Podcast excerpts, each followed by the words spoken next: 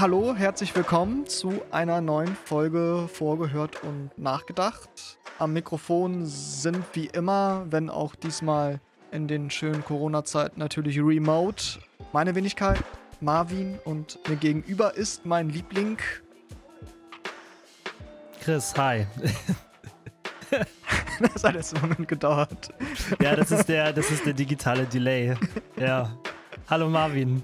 Hi Chris, mir geht's auch manchmal so, dass ich meinen Namen vergesse, wenn ich angesprochen werde. Genau, und äh, wie, jedes Mal sprechen wir in unserem Podcast über Musik, die uns in irgendeiner Weise geprägt, verändert hat. Das Ganze läuft immer albenweise.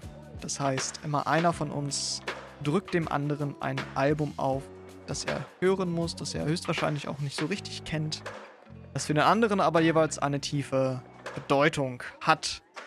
Und letztes Mal war Chris dran. Und deswegen, Chris, frage ich dich doch direkt, was hast du mir für ein Album mitgegeben? Ja, ähm, die Vorweihnachtszeit konntest du verbringen, damit äh, Genesis Foxtrot zu hören, also das Album Foxtrot von Genesis. Wenn man Genesis hört, denken die meisten wahrscheinlich an äh, die Zeiten, wo Phil Collins solche Songs wie Jesus He Knows Me singt oder Land of Confusion gab aber auch eine Zeit, in der Genesis ähm, durchaus bekannt war für Progressive Rock Musik und da in den Reihen stand von Bands wie Yes, King Crimson oder auch Pink Floyd. Und Foxtrot ist so ein Album, was in diese Zeit hört. Das ist 1972 rausgekommen. Die Band hat 1965 angefangen. Die Mitglieder waren zu der Zeit zarte 21, 22 Jahre alt ungefähr. Und genau, viel mehr ist jetzt gar nicht zu sagen erstmal, sondern Jetzt werfe ich den Ball erstmal zurück an Marvin und frage dich, was denkst du denn, dass der Grund ist, warum ich dieses Album vorgeschlagen habe? Ja, Chris, du hast in der letzten Folge ja schon so einen Hinweis darauf gegeben, dass uns so eine Art Zeitreise bevorstehen könnte und wir zurückspringen. Also, nachdem wir ja mit Nine Inch Nails uns in einer Folge zumindest schon mal bis in die späten 90er zurückgewagt haben, hast du so ein bisschen durchklingen lassen, dass was Älteres kommt und da habe ich den, den Braten schon gerochen, dass da Genesis um die Ecke kommen wird. Also in dem Sinne, äh, das auf der Ebene hat es mich jetzt nicht überrascht, aber deine Frage zieht ja, glaube ich, auch vor allem darauf ab, was da sonst noch dahinter steht. Und äh, ich weiß natürlich, dass du Genesis magst, dass du auch gerade diese älteren Sachen, diese Proggy-Sachen von Genesis ähm, gehört hast oder hörst, dass da auch, glaube ich, auch viel irgendwie Einfluss oder Prägung durch deinen Vater, wenn ich das richtig im Kopf habe, einfach dir irgendwie mitgegeben wurde und dass über verschiedene Wege wahrscheinlich du das einfach in deiner Kindheit irgendwie oder in deinen Jugendjahren irgendwie gehört hast, mitgehört hast und irgendwann wahrscheinlich entdeckt hast, wow, Papa hört coole Musik. Das sind vielleicht Sätze, die wir nicht so häufig sagen und das wäre, glaube ich, für mich eh nochmal, glaube ich, die, die spannendste Frage eigentlich, äh, was, was unsere Väter mit dieser Folge zu tun haben. Aber ich glaube, das ist, also das ist zumindest für mich sozusagen der, der, der eine Punkt, der so ein bisschen, glaube ich, da, da, da durchklingt. Und das andere ist aber auch, dass wir uns auch schon mal über diese Band, also abgesehen davon, dass wir sowieso alle Genesis kennen auf die eine Art oder andere Art und Weise, hast du eben auch schon mal von diesen früheren Alben erzählt. Äh, es gibt irgendwie von Rick Beato gibt es eine Folge von What Makes the Song Great, wo er auch äh, sich einen älteren Genesis-Song anschaut und vornimmt. In dem Zuge hast du mir sozusagen das nochmal empfohlen, diese älteren 70er-Scheiben von denen.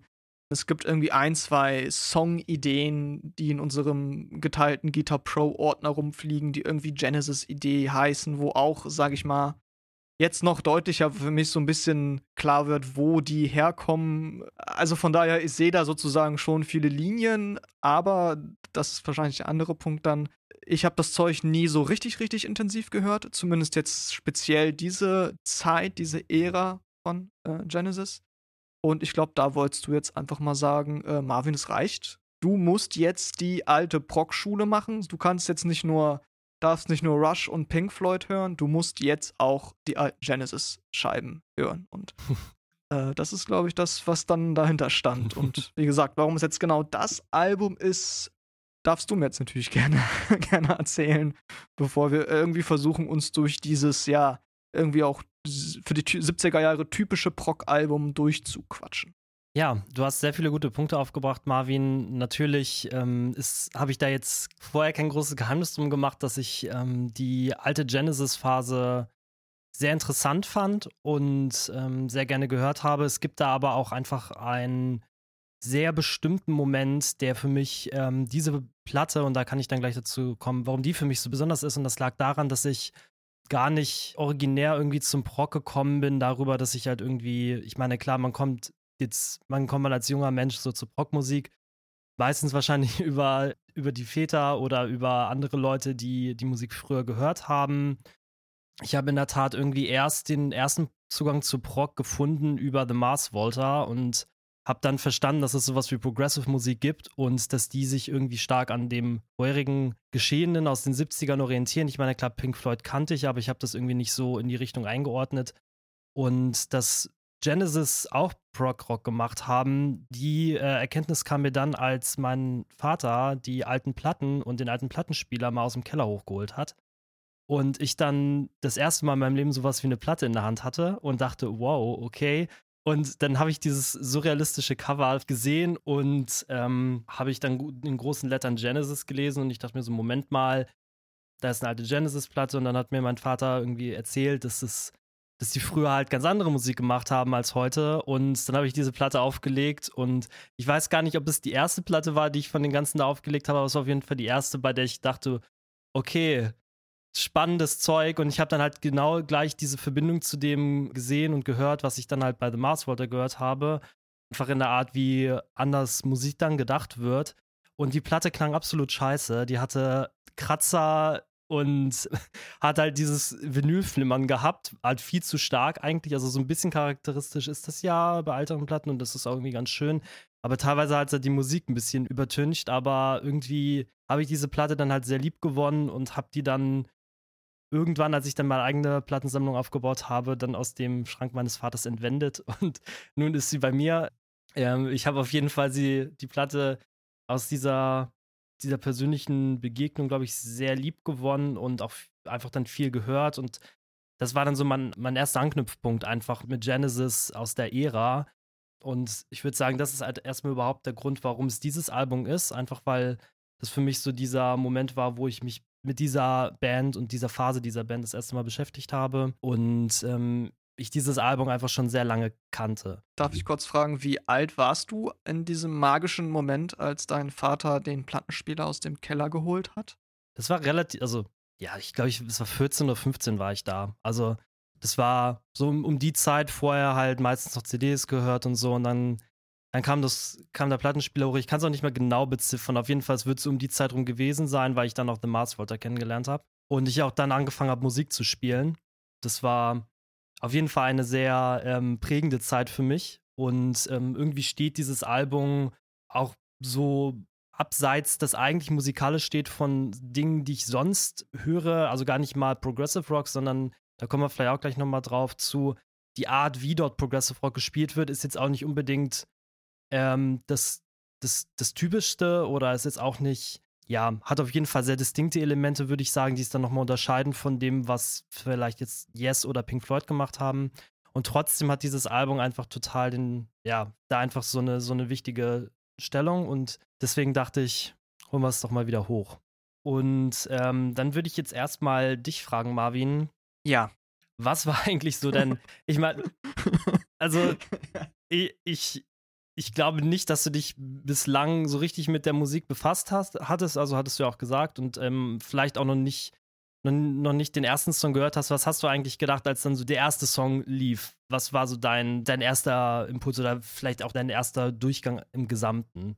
Ich war, glaube ich, sehr irritiert, war, ich, ich hatte, glaube ich, überhaupt keine, keine Vorstellung davon, was das für Musik ist. Ich glaube, das muss, kann man, glaube ich, kann ich, glaube ich, ziemlich deutlich sagen. Ich hatte dementsprechend keine positiven oder negativen Erwartungen oder und glaube ich, was, äh, womit ich, glaube ich, am aller am allermeisten am Anfang eigentlich so ein bisschen mich erst wirklich reinhören musste, ist einfach die, die, der Sound selber. Ich meine, man, man muss sagen, das ist irgendwie ein Album, das ist irgendwie fast 50 Jahre alt. Ich meine, selbst wenn ich jetzt irgendwie über, über einschlägige Streamingdienste da remasterte Version habe, kann dieses Album eben nicht verstecken, dass es aus einer wirklich anderen Zeit kommt und dass irgendwie alles, jeden Maßstab, den ich an diese Musik anlege, irgendwie aus seiner Zeit heraus eigentlich wieder gedacht werden muss und dementsprechend auch die ganze Produktion, der ganze Sound, alles, was die Instrumente dort tun oder nicht tun können, ähm, zu ganz anderen Zeiten passiert ist. Also wirklich frühe 70er, was da technologisch möglich war. Und ich glaube, das ähm, hat, war am Anfang für mich wirklich so eine kleine Art von Irritation einfach, weil ich gemerkt habe, okay, ich war ich, glaube ich, einfach die letzten Wochen, als ich das sozusagen gehört habe, auch parallel nichts aus der Zeit oder auch nur im Ferntesten aus der Zeit gehört habe, sondern wirklich einfach eher sehr viel zeitgenössische, moderne Produktion gehört habe und dann einfach das total rausfällt, wie, wie dünn oder wie unkomprimiert oder wie die Gitarren klingen, wie das Schlagzeug klingt, so voll, äh, wo man sich denkt, das würde heute niemand mehr so machen. Und das fand ich dann aber irgendwann eigentlich auch total interessant, weil das für mich dann sehr schnell und ich weiß nicht, ob ich das jetzt gut oder schlecht finde, aber sehr schnell habe ich das nicht nur oder nicht in der Hauptsache als, als Musikalbum gehört, sondern als Zeitdokument. Als ein, man kann schon sagen, historisches Artefakt, das mir eigentlich mehr über eine gewisse Zeit und über gewisse musikalische Ursprünge aufzeigen kann, als dass es mir jetzt primär um die Musik ging oder gehen muss. Und das hat mir, glaube ich, sehr viel geholfen, irgendwie auch dem Album gegenüber irgendwie äh, fair zu bleiben oder nicht sofort irgendwie zu sagen, boah, das ist nervig oder das finde ich blöd oder das verstehe ich nicht oder was ist das denn für ein komisches Zeug oder das soll progressive sein, weil mir einfach ich mir immer wieder vor Augen gehalten habe, okay, überleg, was zu dieser Zeit parallel für Musik äh, überhaupt da war, was für sozusagen und auf welcher Ebene eigentlich dieses Album schon wahrscheinlich wirklich Neuland betreten hat, was aus heutiger Perspektive vielleicht völlig lächerlich ist, aber zu damaligen Zeiten wirklich visionär war. Und ich glaube, das habe ich mir, weil ich mir das von vornherein so versucht habe, das so mit als, als Hörhaltung mit ranzunehmen, konnte ich dem Album dann irgendwie an verschiedenen Stellen sehr viel abgewinnen, sage ich es mal vielleicht.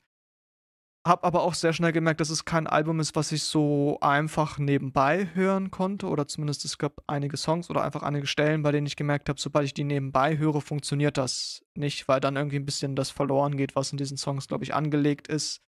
Und ich glaube, am Anfang war es auch einfach ein bisschen zu viel und zu lang, als dass es irgendwie in dieser, also gerade der letzte Song, Supper's Ready, der irgendwie äh, 23 Minuten, über 23 Minuten geht, das ist halt kein Song, den man, also beim ersten, also wie, wie, wie hört man sowas? Das ist, glaube ich, wirklich, das ist, da hat man ganz andere, ganz andere, da merkt man, wie das total bricht mit, mit Hörgewohnheiten, die wir vielleicht sonst haben oder auch Hörtechniken, die wir sonst haben. Und dann hatte ich, glaube ich, einen Moment, da hatte ich so einen längeren Spaziergang und da habe ich es mir nochmal auf die, hatte ich es auch sozusagen auf die Ohren und da hatte ich das sozusagen mal so im Laufen wirklich gehört und da hat es bei mir bei vielen Stellen plötzlich Klick gemacht. Also da habe ich mich dann plötzlich wirklich auf das Album einlassen können und habe dann auch sehr schnell wirklich so bei zwei, drei Songs richtig gemerkt, so, boah, geiler Scheiß. Richtig, richtig geiler Scheiß.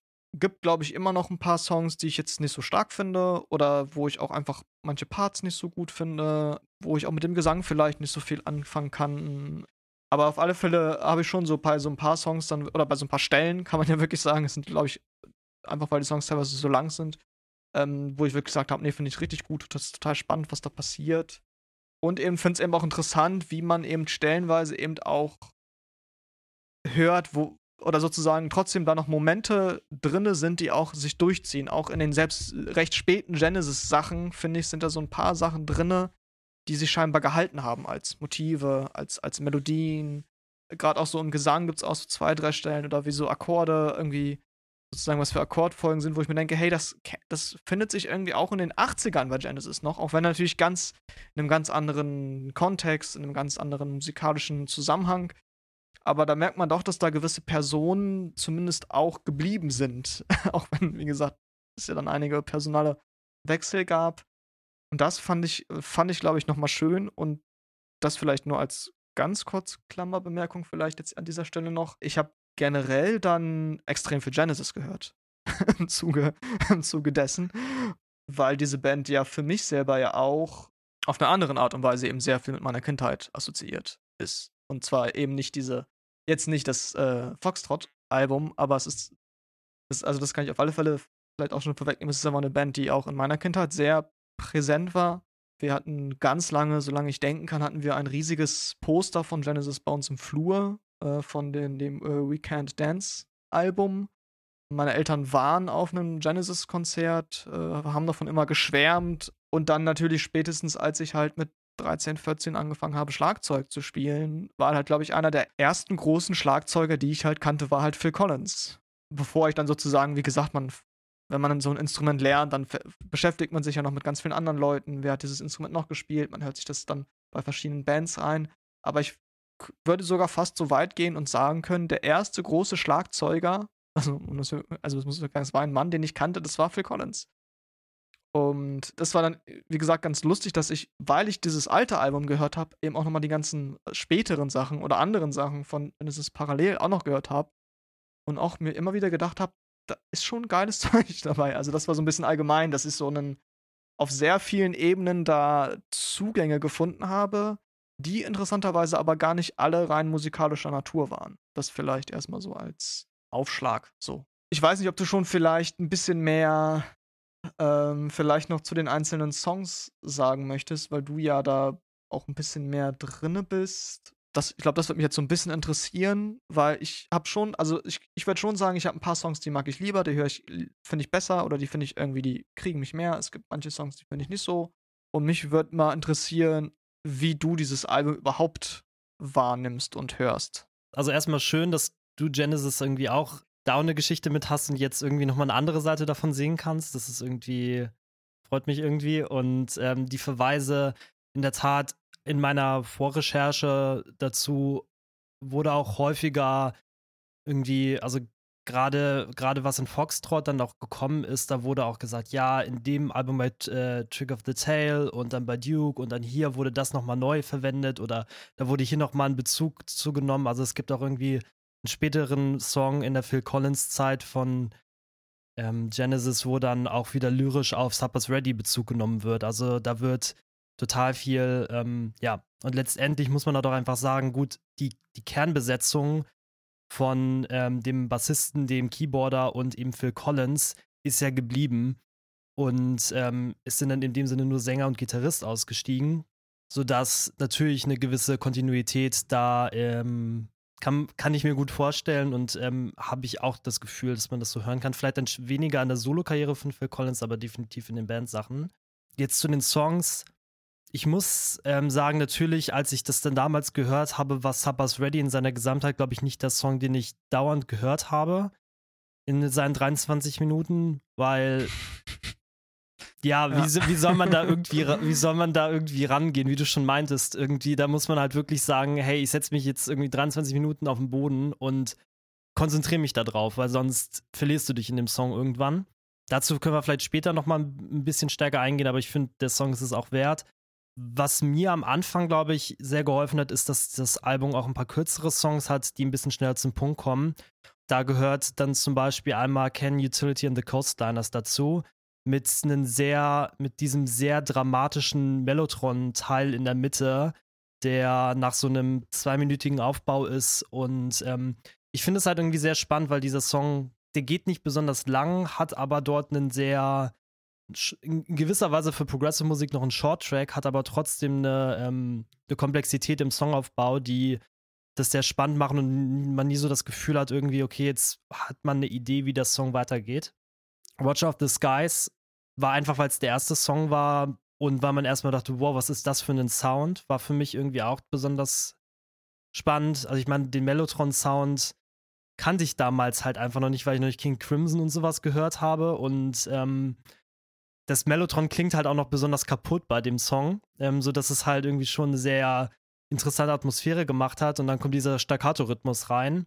Ähm, interessanter Fun Fact, das bei, äh, bei Watch of the Skies, das Mellotron am Anfang, das haben sie von King Crimson gekauft. und das war und das war so verstimmt, dass er so lange gesucht hat, bis halt sie bis er zwei Akkorde gefunden hat, die gut klangen. Und dann hat er halt die zwei Akkorde gespielt, weil es die einzigen waren, die nicht zu schief waren. Auf dem, für dieses, für dieses Riff. Also, das sind ja auch so ganz andere, ähm, ganz andere Be Überlegungen. Ähm, noch, noch eine Sache bei Watch of the Skies, das Intro, der ursprüngliche Produzent, der mochte das nicht, das Intro, ja. und dann haben sie den rausgeworfen. Ja. also die, die hängen, glaube ich, schon sehr an diesem Intro dran. Ja. Der hat mir, also die Songs auf jeden Fall schon, und was halt mir für mich halt noch sehr schön war, war Horizons. Ähm, ein Song, den ich selber halt auch irgendwie seit vielen Jahren irgendwie dann beim, beim, beim Gitarre lernen irgendwie dann immer wieder, das ist immer wieder ein Song, auf den ich Bezug genommen habe. irgendwie und der einfach irgendwie schön, schön ist. Ähm, mhm. ich glaube, das waren so die Songs, bei denen ich irgendwie das erste Mal reingekommen bin. Was länger für mich gebraucht hat, in der Tat, waren dann halt Songs wie Supper's Ready oder Get 'em Out by Friday, was halt schon so eine kleine. Also da können wir auch vielleicht gleich nochmal eingehen, weil du auch so meintest, so manchmal sind die Vocals ein bisschen schwierig gewesen. Und ich kann mir vorstellen, dass das gerade bei so Songs wie Get 'em Out by Friday, wo Peter Gabriel mehr oder weniger drei verschiedene Rollen spielt, dass sowas dann mhm. halt, dass man ja. an sowas halt auch irgendwie nicht gewöhnt ist heutzutage, dass in gewisser Weise du da Musik hast, die dezidiert jetzt nicht ein Musical oder eine Oper ist, aber irgendwie damit spielt, dass da verschiedene Rollen vertreten werden. Was war denn so bei dir, was waren denn so bei dir die Songs, wo du als erstes hängen geblieben bist und ähm, wo hat es bei denen ein bisschen länger gedauert? Du hast es eigentlich schon ziemlich gut getroffen. Also Watcher of the Skies war, glaube ich, ein Opener, der es mir zumindest nicht schwer gemacht hat der klar irgendwie ein bisschen schief an manchen Stellen ist. Man merkt ja auch einfach, die haben auch alle noch ohne Klick und sowas gespielt. Aber das. Mhm. Ich kam da, glaube ich, ganz gut rein, weil er irgendwie dann doch irgendwie eigentlich sogar einen ganz guten Bogen spannt und irgendwie auch relativ kohärent ist auf seiner, bei seiner ganzen Länge.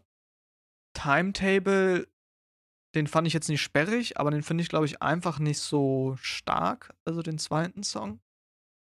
Get Him Out by Friday ist genau dieser Song, den ich, also je mehr ich mit dem beschäftige, umso mehr finde ich den mhm. eigentlich gut oder eigentlich spannend, aber ich finde den Gesang trotzdem nicht geil. Aber äh, ich glaube auch, wenn man ihn ein bisschen mehr so als Hörspiel mhm. versteht, dann und auch mit dieser Story, die ja ein gewisses, also ich würde sagen, auf einer gewissen Weise hochaktuell, es sei denn, du hast da noch irgendwelche Hintergrundinformationen, worum es in diesem Song eigentlich geht. Aber ähm, wenn es im Prinzip die Geschichte ist von ja, Wohnungsknappheit und äh, Immobilienspekulation, dann würde ich sagen, äh, ja, das ist eine Problematik, die ist e-, eher schlimmer geworden in den letzten Jahren. Genau, das war in den 70er Jahren, war das halt ein Thema in UK und er selber hatte halt irgendwie schlechte Erfahrungen, also Peter Gary hatte selber schlechte Erfahrungen irgendwie gemacht mit seiner eigenen Wohnverwaltung und ähm, hat halt von ein paar Berichten im Fernsehen gehört, die halt irgendwie sich damit beschäftigt haben und in gewisser Weise hatten dann auch manche dann später kommentiert, okay, irgendwie das ganze Problem, was durch Thatcher und Reagan dann reingekommen ist in den 80ern, das haben die da halt irgendwie schon äh, irgendwie sehr gut in die Story verpackt, so wie es dann im Jahr 2012. Ja. Also das Ding ist ja, dass sozusagen die Story ja greift in die Zukunft, in das Jahr 2012, wie es dann aussehen würde. Ja, ja, das habe ich dann auch gelesen. Und es ist ja. ja. Ich weiß nicht, ob das jetzt so weit weg von dem ist, was hier passiert. Genau, also den, den finde ich sozusagen, wenn ich mich damit irgendwie so ein bisschen inhaltlich oder irgendwie beschäftige oder eben die Art und Weise, wie die das versucht haben, kann ich das total irgendwie appreciaten. Aber der kriegt mich trotzdem musikalisch einfach nicht, weil der Gesang, der äh, irgendwie, es ist halt nicht meins, glaube ich. Aber das kann ich nicht dem Song irgendwie ankreiden.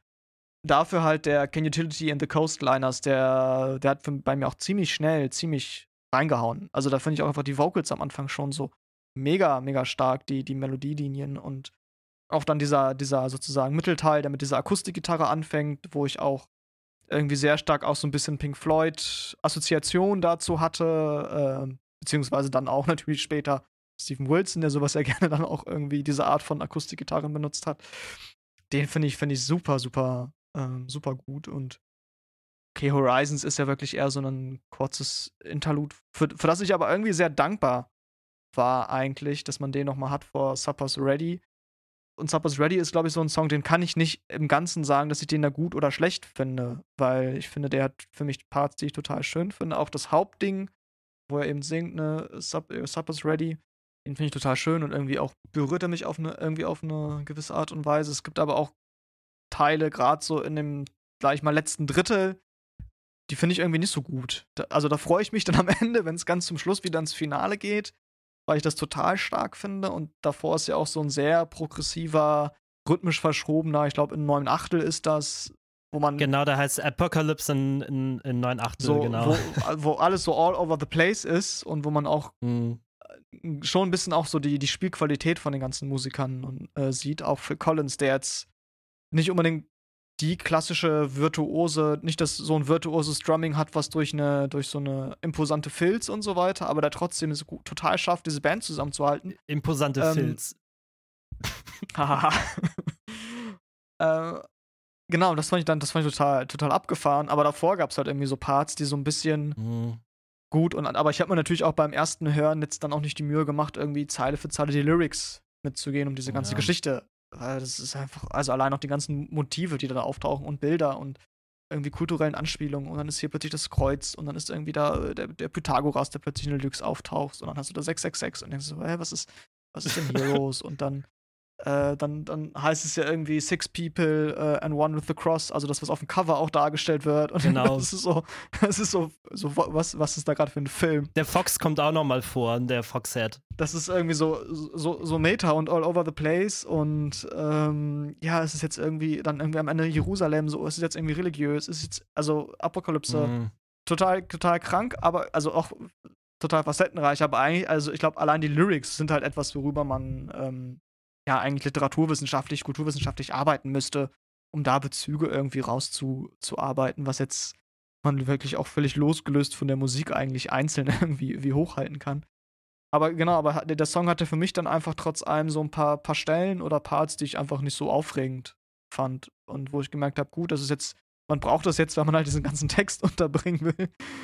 Aber gerade, wie gesagt, so im zweiten Drittel, bevor es halt in, den, in die neuen Achtel-Apokalypse mhm. geht, gab es eben auch Parts, wie soll ich sagen, der Song wäre für mich genauso imposant und krass gewesen, wenn der jetzt nur zwölf Minuten gehabt ja. hätte. Ähm, aber wie gesagt, ich habe auch diese ganze Geschichte, die dahinter ist, auch einfach nicht bis, also keine Ahnung, was da alles hintersteht, warum das alles sollst du ja auch gar nicht ähm, gemacht wurde. Genau, also wie, vielleicht hil hilft das sonst das irgendwie. Aber wie, wie, du auch sagst, das ist auch eigentlich ein Song, das, das hört man eigentlich nicht als Song. Das ist eigentlich eher sowas wie eine kleine, eine kleine Operette oder sowas oder wie ein Musikhörspiel, wo ich bei allen anderen Songs noch am meisten vielleicht noch bei Get Em Out by Friday, aber bei allen anderen Songs auf alle Fälle äh, sagen kann, das sind einfach proggige 70er Jahre Songs, die irgendwie mit den technischen Möglichkeiten spielen, die es gibt, die relativ virtuos irgendwie ausloten, was musikalisch möglich ist und das auf eine eigene Art und Weise irgendwie ausprobieren.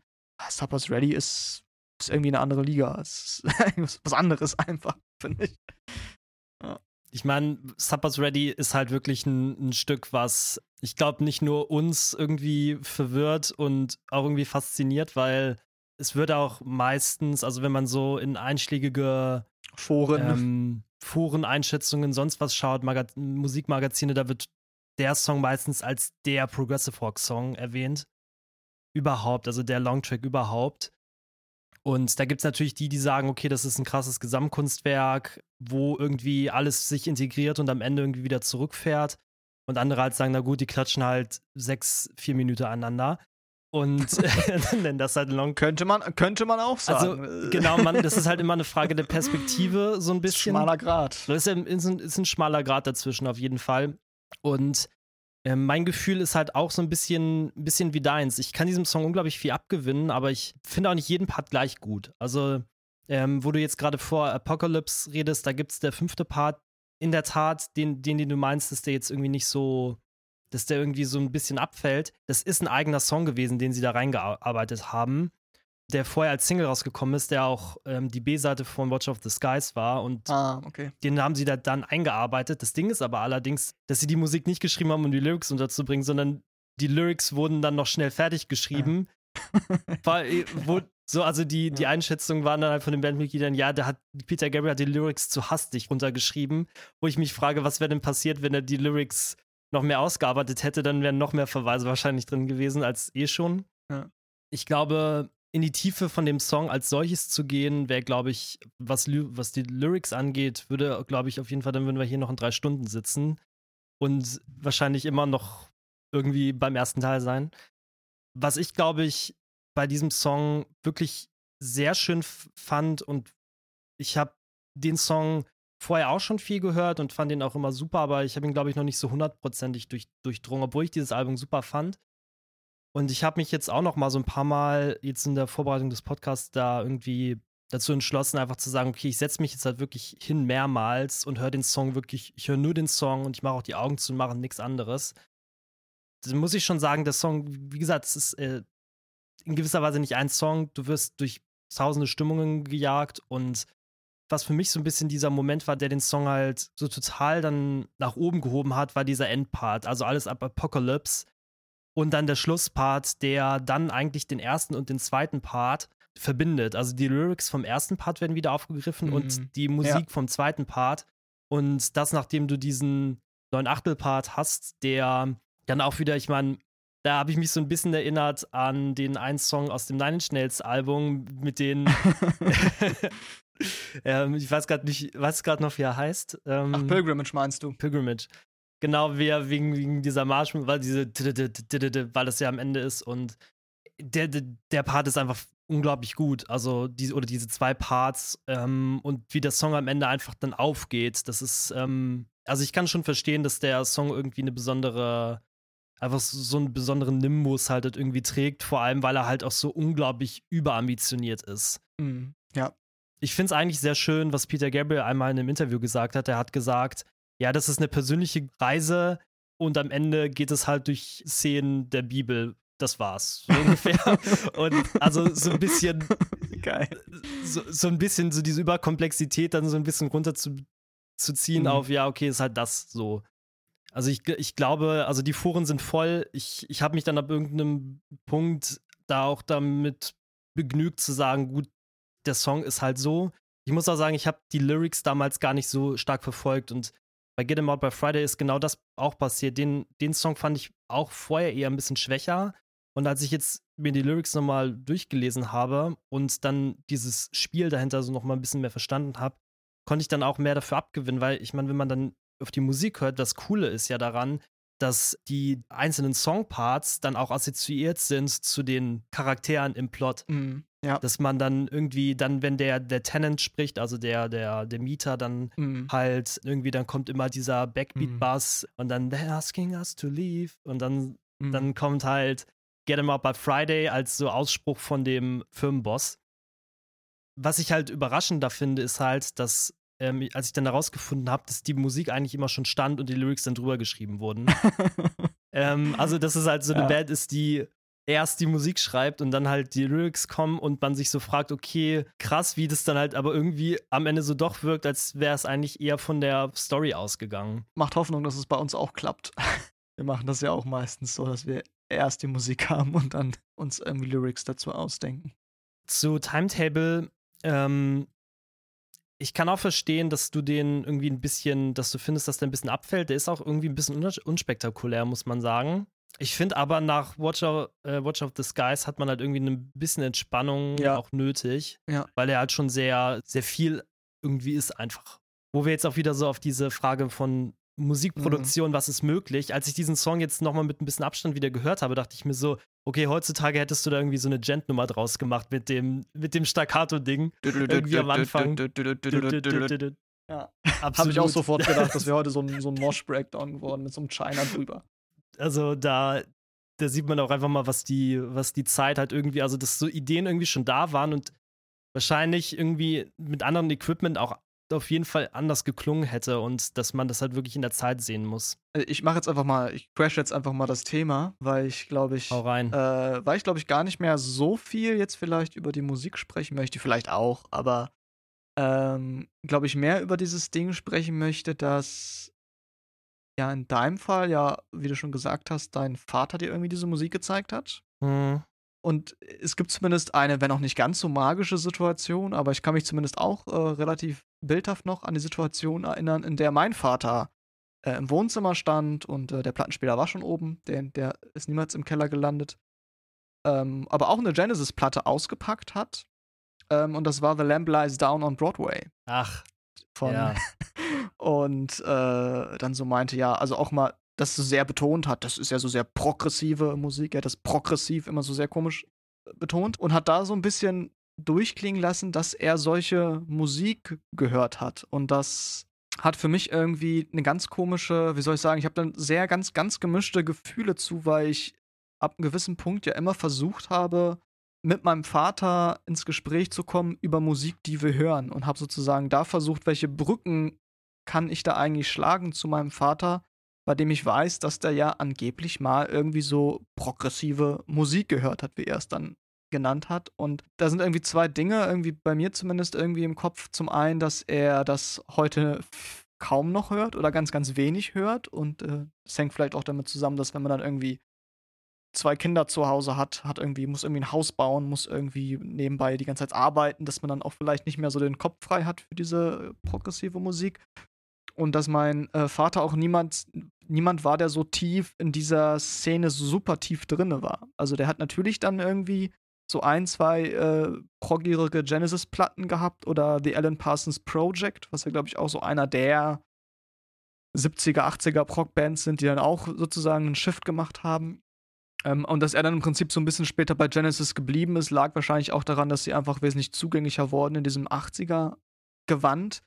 Aber mein Vater war niemand, jemand, der so sozusagen mega deep in dieser ganzen Szene drinne war. Man kann, muss dazu auch sagen, er hat selber kein Instrument gespielt oder zumindest hat es niemals irgendwie ausprobiert. Vielleicht hätte er totales Talent dazu gehabt, aber es wurde zumindest nicht in keinster Weise irgendwie versucht. Und dementsprechend, und er war auch sozusagen in dieser, sonst in dieser sozusagen Musikszene auch nicht so tief drin, dass er jetzt einen Freundeskreis oder Bekanntenkreis gehabt hätte, in dem man irgendwie so, so mega viel noch mehr von solcher Musik gehört hätte. Er hat dann so ganz äh, ehrfürchtig nur von so einem alten Bekannten erzählt, der dann so Wishbone Ash gehört hat. Ähm, aber das waren dann im Prinzip auch schon Bands, die man nur so vom Hören sagen konnte, wo dann jemand mal eine Platte mitgebracht hat. Und deswegen verbinde ich diese Band Genesis oder zumindest gerade diese früheren proggigen Sachen auch immer mit so einer, wie soll ich sagen, ich habe hab da so ein, so, so, so ein gemischtes Gefühl, weil ich mich manchmal frage, hätte mein Vater sozusagen noch mehr Musik da entdecken können und aus welchen Gründen auch immer kam er nicht dazu, weil, ja, weil es er irgendwann anderes zu tun hatte, weil ihm Musik nicht so wichtig war, weil er aufgrund seiner Herkunft vielleicht auch gar nicht die Chance hatte, irgendwie da mehr in so einen kreativen Bereich zu gehen.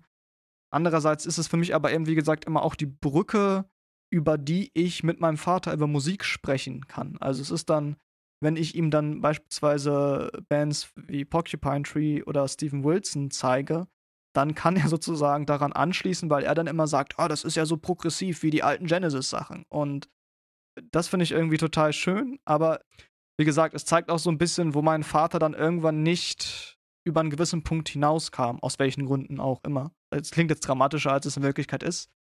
Und deswegen sozusagen hat diese Band Genesis für mich so eine ganz spezielle Bedeutung, so eine Mischung aus Nostalgie und Verbindung zu meinem Vater auch aber eben auch dieses, ähm, da ist noch so viel mehr eigentlich und mein Vater hat es irgendwie aber nie die Zeit gehabt äh, oder hat sich niemals die Zeit nehmen können, noch mehr in diese Musik hineinzugehen. Und jetzt kommt der Bogen. Deswegen würde mich jetzt sehr interessieren, wie das bei deinem Vater ist, weil das ja scheinbar zumindest in dem Punkt anders ist, weil dein Vater ja ein Instrument spielt zum Beispiel und genau, vielleicht auch generell da noch viel mehr drin ist oder auch nicht und vielleicht auch sonst in welcher Weise dein Vater deinen Musikgeschmack eben geprägt hat, denn letzte Klammerbemerkung, das war dann bei meinem Vater dann doch sonst relativ überschaubar, was er mir an Bands mitgegeben hat, sage ich mal. Er hat sich jetzt niemals aufgedrängt, aufgezwungen, gab niemals so ein väterliches Komm mal Sohn, wir gehen mal zusammen zum Plattenschrank. Also da hat er sich immer sehr, was ich auch voll, voll gut finde, sehr zurückgehalten und jahrelang hatte ich sowieso einen Musikgeschmack, der nicht so wirklich mit ihm kompatibel war. Aber wie war das bei dir und gab es da auch Phasen, wo man sich mal näher war und irgendwie mal weiter weg war in dem musikalischen Hören? Ja, äh, großes Fass, was du da jetzt gerade aufmachst. Ähm, ich versuche einfach erstmal irgendwie da ähm, anzufangen. Also er hat auf jeden Fall, das muss ich auch sagen, als ich die, die Platten durchgesucht habe, war jetzt natürlich nicht die gesamte Top 10 der ewigen Prog-Platten mit drin. Also das kann ich auch schon mal sagen. Mein Vater hat jetzt nicht alles von Yes über King Crimson bis hin zu Pink Floyd ähm, irgendwie gehört, sondern da war Genesis auch eine Band, die so ein bisschen herausstach, interessanterweise. Und was aber auch noch dabei war, war ähm, dann Pink Floyd. Und das sind auch Bands, die irgendwie bis heute bei ihm geblieben sind. Und ähm, Alan Parsons Project übrigens auch, was auch meine Mutter gerne hört. Ähm, was ich glaube ich eher so ein bisschen denke, ist, dass es bei meinem Vater das vielleicht so als Punkt vorweg vielleicht auch einfach eine Altersfrage sein kann, weil mein Vater war, was ich auch ein bisschen verwunderlich finde, der war zwölf, als das Album rausgekommen ist. Und ich sehe mich, also ich als Zwölfjähriger hatte noch mit ganz anderen Dingen. auf jeden Fall musikalisch war ich da doch auf einem ganz anderen Level unterwegs, als das zu hören. Und ähm, dann, als mein Vater dann halt in das ähm, Erwachsenen, junge Erwachsenenalter kam, waren halt schon die 80er angebrochen. Und dann haben ja sowieso alle Bands, die Progressive Rock gemacht haben, halt eben andere Musik gemacht und die für ihn prägende musikalische Zeit war dann halt eher die frühen 80er.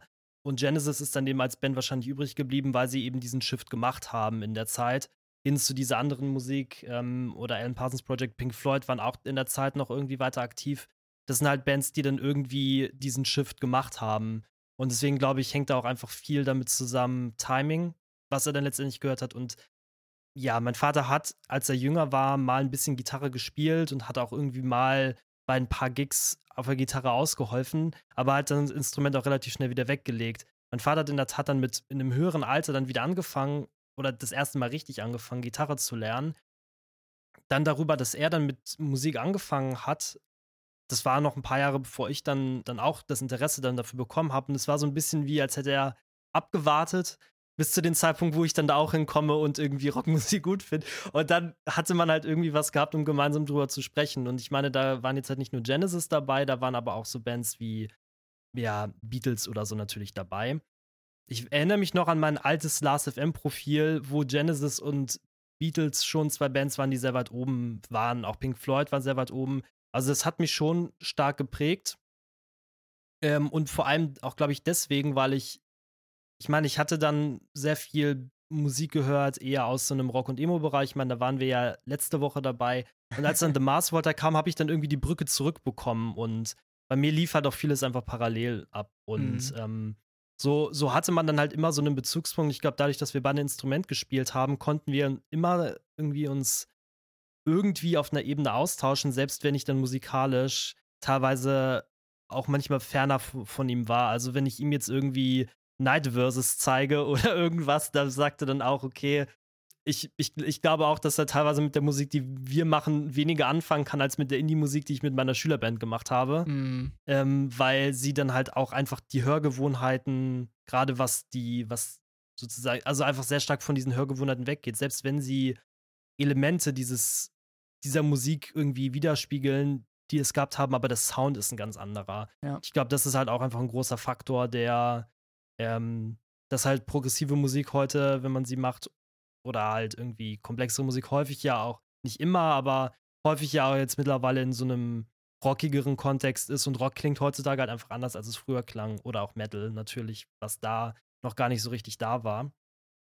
Ja. Mm, und ja, irgendwie hat Genesis, dann muss man aber schon so ähnlich wie bei dir irgendwie so einen so einen besonderen Stand. Und ich weiß, ich, ich versuche halt auch immer wieder meinen mein Vater irgendwie mit so. The Mars Voter. Nee, The Mars Voter habe ich noch nie versucht bei ihm, weil ich weiß, es ist ein verlorener Posten. Also es gab, es gab einmal eine Situation, was ich sehr lustig fand, weil du hattest ja letzte Folge von ähm, Thursday erzählt, wie du das mhm. im Auto gehört mm. hast und es nicht so laut machen wolltest. ja. ähm, ich war so, als ich 2010 mit meinen Eltern einmal in Berlin war und dort ein CD ähm, von The Mars Water gekauft habe und sie auf der Rückfahrt unbedingt anmachen wollte. das war auf jeden Fall eine sehr, sehr komische Autofahrt zurück, weil das Album halt, das war Amputecture und dann ging es halt erstmal mit einem 8 Minuten Drone-Intro los und dann kam 17 Minuten lang, ja, total wildes Zeug. Also ich glaube, da, spätestens da habe ich schon gewusst, okay, das wird, glaube ich, nix mit The Mars Volta, aber ich glaube, immer wenn ich dann meine Musik finde und Steven Wilson ist ein guter Punkt. Ähm, ich habe ihm einmal Steven Wilson, eine Steven Wilson-Platte sogar mal geschenkt. And Cannot Erase, oder? Ja, genau. Um, um ihn so ein bisschen dazu zu, zu bringen, zu sagen, hier, guck mal, da gibt es so eine Musik. Also er fand es auch, auch so ganz gut und so, ähm, aber ich glaube, das ist halt einfach, das ist auch einfach eine Phase gewesen, glaube ich, in der man diese Musik gehört hat. Und wie gesagt, so der Ker so diese, diese Kernmusiksozialisation war dann bei ihm vielleicht sogar dann noch ein bisschen später, würde ich fast sagen, als das, wo die Hochphase dieses Procs war. Deswegen würde ich es vielleicht eher darauf, darauf beziehen. Ja, ich meine, es ist ja auch, also ich stelle mir das auch einfach sehr schwer vor, ab einem gewissen Alter einfach noch irgendwie auch offen zu bleiben für, für neue Musik, wenn sich ein Musikgeschmack einfach so festgesetzt hat und neulich irgendwie auch erst wieder irgendwo gelesen, äh, nach dem 30. Lebensjahr ist es sehr schwierig, da nochmal, wie soll ich sagen, in diesem künstlerisch-musischen Bereich irgendwie sich noch einzulassen auf andere Musik und neue Musik. Und gerade wenn es dann nicht nur der nervige Pop ist, der heute im Radio läuft, sondern dann wirklich noch so progressive Musik sein soll, auf die man sich einlassen muss, ähm, dass man da sich auch oft einfach denkt, so muss ich mir das jetzt noch antun, muss ich mir die Arbeit noch machen? das kann das, äh also wie gesagt, ich bei meinem Vater, wie gesagt, ich glaube, ich habe ihm auch mal eine Stephen Wilson CD zum Geburtstag oder zu Weihnachten geschenkt. Ich glaube, das ist so, das ist so der, der, der Versuch immer.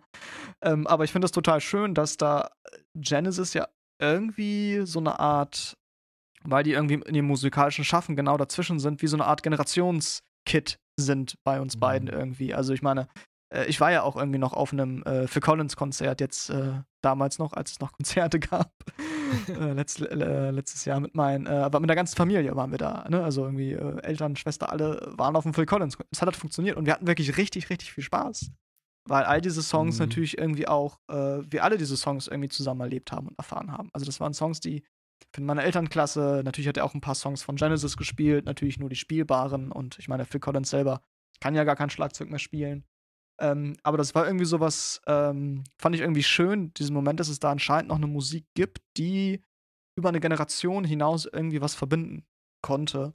Was eigentlich, was ich eigentlich sehr selten beobachte, wo Musik ja zunehmend so was krass Individualisiertes ist. Und ich meine, wir teilweise in der Band schon dann bestimmten Punkten doch irgendwie so spezielle Bands haben, die die andere niemals kennt und die man nur für sich hört und da so total diese soziale Komponente des gemeinsam Musik hören und gemeinsam Erfahrungen damit äh, machen, so völlig überhaupt keine Rolle mehr spielt. Und dass es da eben solche Bands wie Genesis dann ironischerweise sind, ähm, die aufgrund ihrer Popularität da durchbrechen und es wirklich schaffen, wie gesagt, dass mein Vater die gehört, meine Schwester die hört, ich die höre so ungefähr. Und das, das, das fand ich irgendwie total bemerkenswert eigentlich. Ähm, und vor allem, dass ich sogar bis heute das auch noch irgendwie gerne hören kann. Ich meine jetzt nicht all the time und manche Sachen sind noch echt ein bisschen schwierig, also sowohl von Genesis als auch von Phil Collins. Aber ich finde nach wie vor sind das total starke Songs, wo ich auch überhaupt kein Problem damit habe, dass die irgendwie total ausgelutscht sind. Oder auch in The Air Tonight, das ist halt ein Übersong.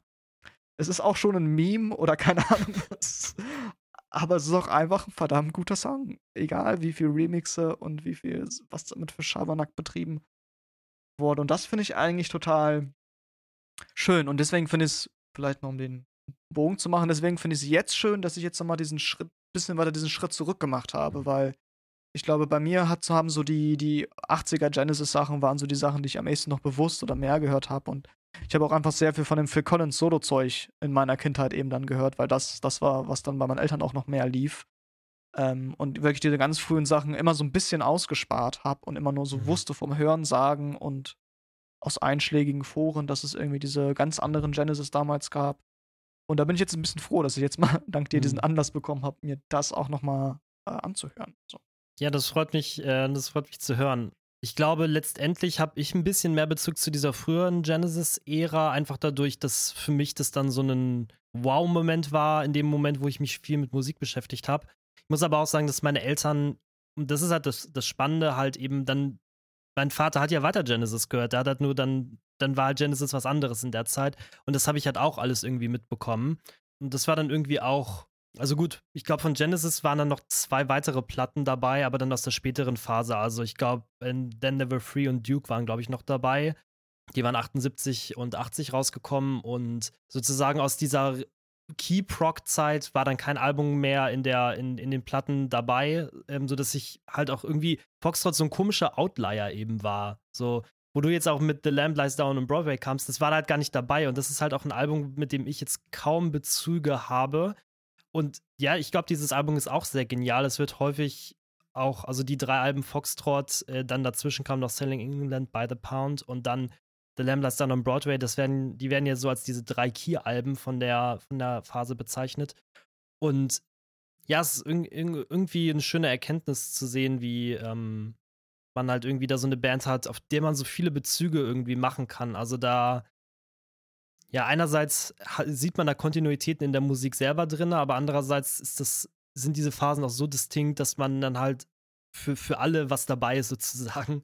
Ja, und glaube ich auch einer der, der wenigen Punkte, wie gesagt, ich habe es ja vorhin schon gesagt, an dem ich ähm, wirklich von meinen Eltern musikalisch in irgendeiner Weise geprägt wurde, weil ich glaube, sonst waren das oft andere Personen oder Menschen, die irgendwie Einfluss auf meinen Musikgeschmack hatten. Und da war das wirklich der seltene Fall, in dem ich sagen würde, da ist, ein, ist sozusagen dieses Proggige, die, die Prog-Dads, wenn man so will, sind die Prog-Dads, äh, die irgendwie zumindest wenn auch nur subtil oder eben wenn dann auch nur in gewissen Richtungen, zumindest so ein paar Anstöße gegeben haben, die sich dann eben auf ganz andere Arten und Weisen in ganz anderen Bands, in ganz, anderen Richtungen dann später irgendwie weiterentwickelt haben. Und äh, das finde ich schön, dass das, das eben nicht die ACDC-Platte war und weiß ich was, oder keine Eric Clapton-Platte war, sondern eben eine Genesis-Platte war, wobei weil ich auch nur sagen kann, The Lamb Lies Down on Broadway habe ich jetzt auch nicht rauf und runter gehört. Also das war eher so, dass das halt mein, bei meinem Vater am Plattenschrank war und äh, mhm. irgendwie das da mal ne, ausgepackt wurde, aber ich jetzt auch nicht irgendwie. Ich müsste wahrscheinlich jetzt nochmal durch die Plattensammlung meine, meines Vaters nochmal durchgehen. Ähm, glaube aber auch, dass ich da mehr Alan Parsons Project ähm, finde. Und ein bisschen weniger Genesis wahrscheinlich. Willst du noch was loswerden zum Album, Chris? Ja, du hattest ja Du hattest ja vorhin noch so äh, gesagt, dass wir noch über das Cover reden sollten. Ähm, Stimmt, da kannst du mir noch kurz äh, alle möglichen, das weiß nicht, ob es so ein Wimmelbild ist mit ganz vielen Verweisen. Es, ist, es, ist, es hat ein bisschen was von einem Wimmelbild, weil auf der Rückseite hast du nämlich auch noch Hunde, die so ein bisschen, und du hast äh, vier Reiter, die so ein bisschen The, the Horsemen of the äh, Apocalypse sein könnten. Du hast ein Alien darauf, was auf den Watch of the Skies verweist. Mhm. Und dann hinten im Hintergrund von der Rückseite des Covers hast du ähm, so Cricket-Spieler und das ist das Cover von dem Voralbum gewesen, nur von einer anderen Perspektive. Ah. Also da ist irgendwie schon sehr viel an Verspieltheit irgendwie mit drin. Und wie du schon meintest, die ähm, Six Saintly Shrouded Man mit dem ja. siebten, diese da auch natürlich drauf und der Foxhead. Also schon sehr viel von Suppers Ready auf jeden Fall irgendwie in dieses mhm. Cover mit reingeflossen. Mm, ich glaube, das Cover war auch so ein bisschen was, was mich da aufmerksam gemacht hat, weil ich irgendwie so dachte, okay, es sieht so weird aus mit dieser ja, Frau, die da steht mit einem Fuchskopf und was soll dieser Wal da und sowieso so, so ein bisschen. Ja, total. Ähm, aber das ist auch so das Gefühl, was ich dann halt bei Subbers Ready manchmal bekommen habe. So, okay, was ist das denn jetzt? Total. ja. Also irgendwie hat es dann was schon was Anziehendes gehabt. Ähm, ja, wie, wie, wie ich ja zu Anfang gesagt habe, bei dem Album, als ich es angemacht habe, es war halt echt eine Zeitreise für mich, das Ganze mhm. auch. Also auch äh, schon das Cover, wo ich einfach gemerkt habe, okay, du bist jetzt, bist jetzt ganz woanders. du bist jetzt in einer anderen Ära irgendwie, wenn du diese Musik hörst. Ich glaube, zwei Aspekte würde ich noch mal ganz gerne kurz ansprechen, ähm, die noch mal zurück auf die Musik gehen. Das eine, was, wo ich einfach noch mal gerne was von dir hören möchte, ist, ähm, dass du als Drummer natürlich irgendwie, ähm, also was, was ja. mir halt aufgefallen ist bei dieser ganzen Recherche ist, ich bin da ja, ich bin jetzt nicht der Kenner, was, was Drums angeht, deswegen, ähm, ich höre halt irgendwie, dass da, dass das irgendwie gut ist und so. Ähm, aber da wird dann halt immer gesagt, okay, wie krass gut war Phil Collins bitte, wenn man sich halt Parts in diesen, in diesen Songs anhört, wo ich mich frage, würdest du dem zustimmen, dass es besonders irgendwie ähm, besonders gut ist, ähm, dass du da irgendwie noch mal was, ähm, dass sich da was auch noch mal überrascht hat oder dachtest du, na gut, das ist halt Good Old Phil, so ungefähr. Ähm, so, und dann, was ich halt noch so als Aspekt, glaube ich, spannend fand, den, wo ich auch mich fragen würde, was du dazu denkst, ist, im Vergleich zu anderer Prog-Musik, und das ist auch vielleicht eine Sache, die irgendwie Genesis noch mal besonders machen in dieser, vielleicht auch als Brückenschläger-Band, sie waren als Prog-Band immer ein bisschen songorientierter als die anderen. Also andere Bands sehr stark auf Jammen und sehr stark auf, okay, wir strecken jetzt diesen Song auf 17 Minuten dadurch, dass halt so ein ewiger sphärischer Part kommt.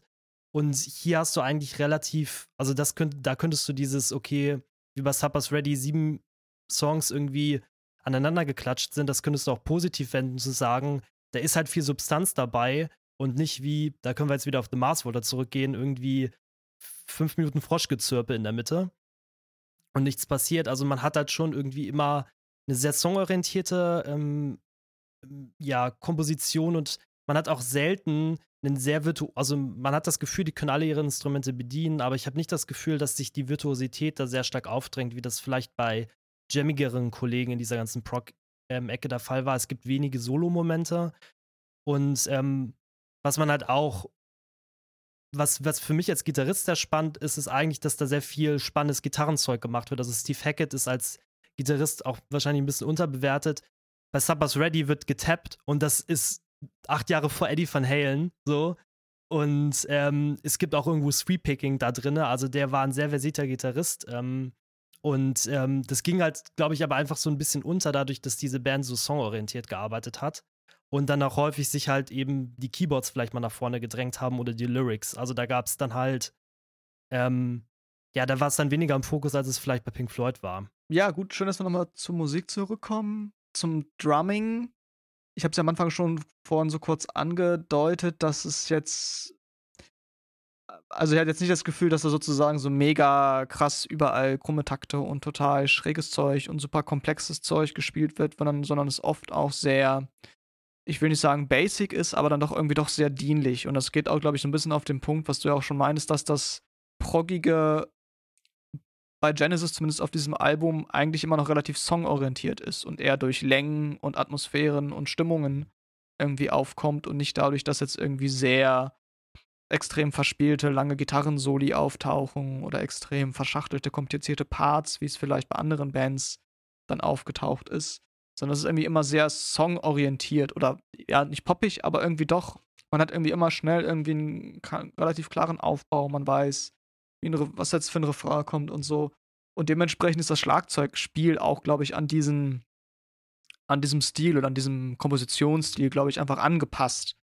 Und ich meine, ich versuche mir da auch immer vor Augen zu führen, es ist halt einfach eine Zeit, in der das auch das Drumming, glaube ich, auch noch auf einem ganz anderen Niveau stattgefunden hat, wo ich einfach sagen würde, Sachen, die man heute spielt, die sind eben erst möglich, weil wir davor irgendwie 50, 60, 70 Jahre lang Schlagzeuggeschichte haben und Lehrwerke haben, die mittlerweile ganz anders funktionieren, Technik haben, die.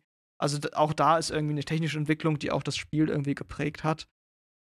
Trotzdem würde ich sagen, dass es jetzt kein für mich absolutes Outstanding Drumming ist, aber auch Phil Collins als Schlagzeuger jemand ist, der dessen Qualitäten woanders liegen. Also für mich ist Phil Collins ein äh, auf alle Fälle großartiger Schlagzeuger, der aber niemals jemand ist, der sozusagen dessen Virtuosität irgendwie in so einem, ja, so, so der, der musste keine Chops zeigen oder sowas, sondern der, der hat eine unglaublich gute Musikalität. Und gerade bei so längeren Songs, finde ich, schafft er es sehr gut, die Dinge zu spielen, die ein Part braucht und an den richtigen Stellen was zu machen, äh, wo es notwendig ist.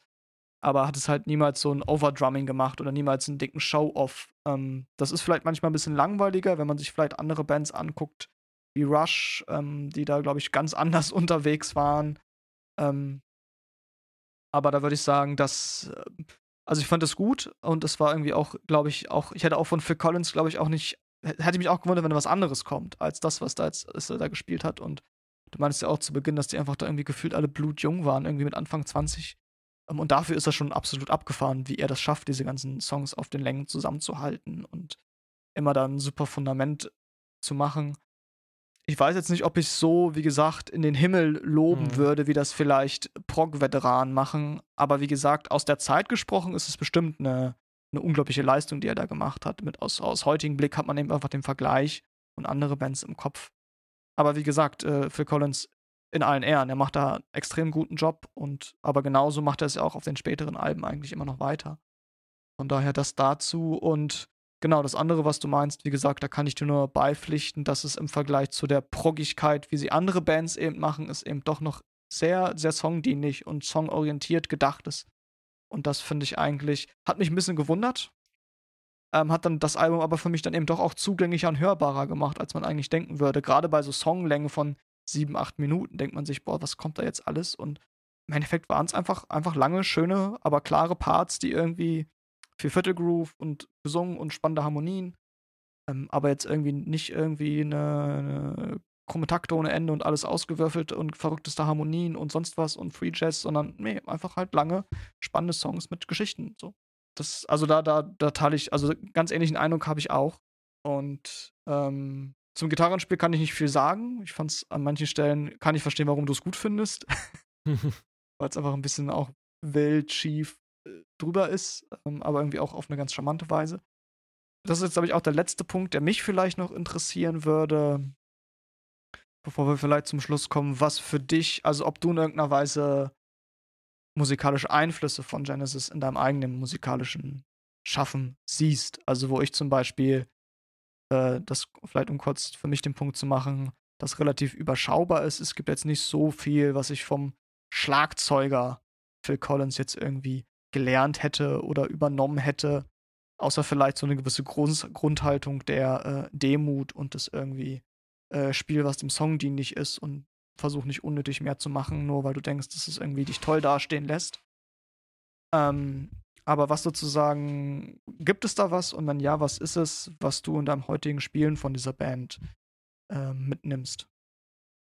Ich glaube, dass der Einfluss, den Genesis auf mich hat, glaube ich, weniger das, das Spielerische ist. Weil für mich die Gitarre gar nicht so, gerade bei Foxtrot muss man auch sagen, die Gitarre war da gar nicht so stark im Fokus.